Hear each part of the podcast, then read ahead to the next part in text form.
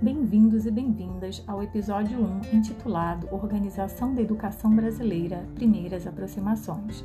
Neste podcast, de forma complementar, vamos refletir sobre o principal tema que sustenta a disciplina de OEB.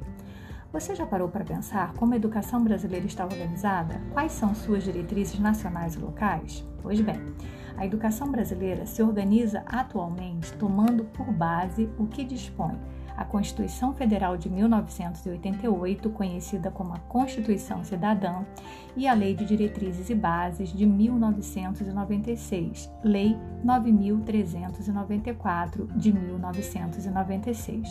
A Constituição Cidadã de 88 no seu título oitavo, intitulado Da Ordem Social, em seu capítulo 3, trata da educação em 10 artigos.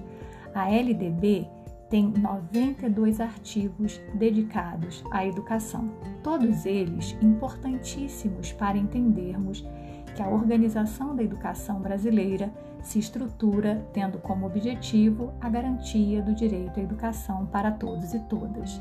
É importante, neste diálogo inicial, retomarmos o artigo 205 da Constituição Federal, que diz o seguinte: a educação, direito de todos e dever do Estado e da família, será promovida e incentivada com a colaboração da sociedade, visando três finalidades. Primeira, o pleno desenvolvimento da pessoa. Segunda finalidade, seu preparo para o exercício da cidadania. E terceira finalidade, a sua qualificação para o trabalho. A compreensão deste preceito constitucional é essencial para entendermos que a organização da educação no Brasil se estrutura por meio de embates e tensionamentos que giram em torno do reconhecimento por parte da sociedade civil e do Estado que a educação é um importante direito social. E você, o que pensa a respeito? Em OEB, para além de compreendermos o que as normas dispõem, é fundamental inserirmos o texto no contexto histórico para extrairmos os elementos de continuidade e descontinuidade em relação ao direito à educação no Brasil.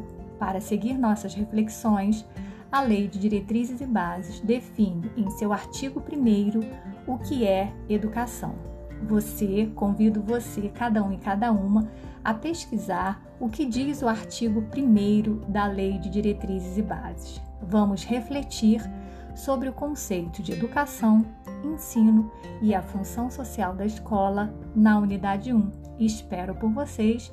Até o próximo episódio.